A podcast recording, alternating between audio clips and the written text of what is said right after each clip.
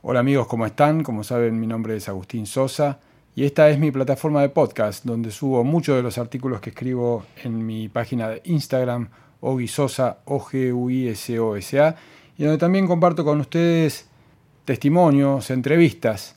En esta oportunidad estuve conversando con Silvina Valente, ella es médica, jefa de sexología en el Hospital de Clínicas y presidenta de la Sociedad Argentina de Sexualidad Humana. También es miembro de la Academia Internacional de Sexología Médica. Con ella hablamos sobre su vocación, también sobre la homosexualidad, la transexualidad, sobre el abuso sexual y la sexualidad normal. Dividí esta charla en tres podcasts. En el primero ya nos contará sobre su vocación, cómo fue hallarla, cómo desarrollarla. Luego, en el segundo podcast, compartiré con ustedes lo que hablamos acerca de la homosexualidad y la transexualidad. Y por último, en el tercero, acerca del el abuso sexual. Los dejo con la entrevista. Silvina, ¿cuál es tu vocación? Mi vocación, Agustín, nació de cuando era muy chica, porque mi vocación era ayudar a la gente. Esa fue la vocación principal. Y dentro de la vocación principal era ayudar a las mujeres, fundamentalmente.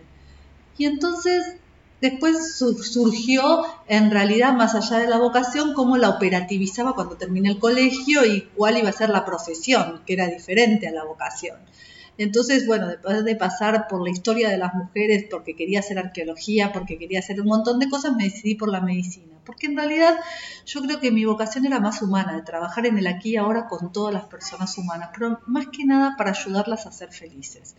A mí no me interesaba curar enfermos, me interesaba prevenir enfermedades, me interesaba prevenir, que, o sea, conservar la salud. Esa era mi vocación, conservar la salud y trabajar para la felicidad. De hecho, eh, después que empecé a crecer, que elegí? Elegí ginecología y obstetricia, ¿no? Primero.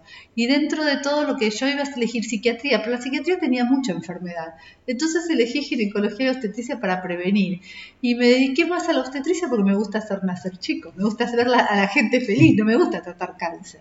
Entonces yo trato con personas sanas. Yo digo que yo soy una médica que no le gustan los enfermos. Entonces trato con personas sanas. Y después, sola, a medida que fui recorriendo mi camino de formación en la ginecología y en la obstetricia, se ve que la gente intuye que uno tiene una vocación de salud y cada vez que tenían alguna pregunta de sexualidad me venían a buscar. Y también no solamente las personas que tenían patologías oncológicas o patologías graves me venían a preguntarse acerca de su sexualidad, sino que también me empezaron a agarrar desde muy chiquita, la doctora Ana Cole me empezó a agarrar para hacer adolescencia. Y adolescencia es fundamentalmente prevención. Entonces empecé hacer embarazo en la adolescencia y a partir de ahí me empecé a dar cuenta que la sexualidad estaba muy maltratada y que la sexualidad es una herramienta de felicidad absoluta que tenemos los seres humanos y que es lo que nos va a llevar a nosotros a poder jugar de adultos. Y ayudar a los adultos a jugar me pareció fantástico y que nos costara tanto jugar me parecía muy triste. Y entonces ahí surgió mi vocación por la sexualidad. ¿Tuviste que enfrentar algún prejuicio, eh, alguna mirada ajena cuando quisiste dedicarte a esto? Totales, de todos lados. O sea, acá tenés, pero la mirada más crítica fue la de mis colegas, las de mis colegas los médicos, porque la sexualidad no tiene enfermedad que tiene, pero en realidad es lo que nosotros queremos prevenir o queremos tratar de curar en algún momento, pero no tiene sangre, no tenía en ese momento. Nosotros empezamos, parecía que no era ciencia, nos dicen, Ay, vos te dedicas al sexo, te dedicas a los adolescentes, como que te minimizaban y realmente yo creo que es una vocación grandiosa. Pero la realidad es que, bueno, como todas las vocaciones como toda la gente, te quieren lastimar tu autoestima. Yo por suerte la tengo bien alta y ayudo a que todo el mundo la tenga bien alta o la ponga bien arriba, porque concretamente ayudar a la gente a creer en ellos, a creer en lo que sienten, a seguir el camino sin lastimar a nadie, ni lastimarse ellos mismos, esa vocación me parece magnífica. ¿Te, hicieron dudar en algún momento esas miradas?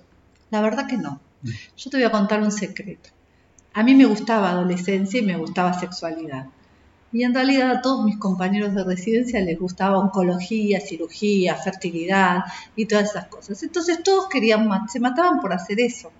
Entonces yo también dije, bueno, miren, la verdad es que a mí me gusta trabajar, me gusta trabajar por esto, pero a mí que me gusta trabajar por esto, yo voy a dedicarme también a esto, pero fuertemente a esto, muy diferente a ustedes, porque yo quiero ser la mejor en esto, o por lo menos ser muy buena en esto y tener, y ustedes me van a, en algún momento me van a derivar las pacientes, aunque hoy por hoy me digan que lo mío es de segunda categoría. Y la realidad es que no me confundí, porque todos están haciendo prácticamente las mismas subespecialidades o parecidas y a mí me tocó me tocó hacer especialidades donde donde pude ser muy útil y pude ser muy útil también en otras cuestiones no a mí me, me gusta lo que hago.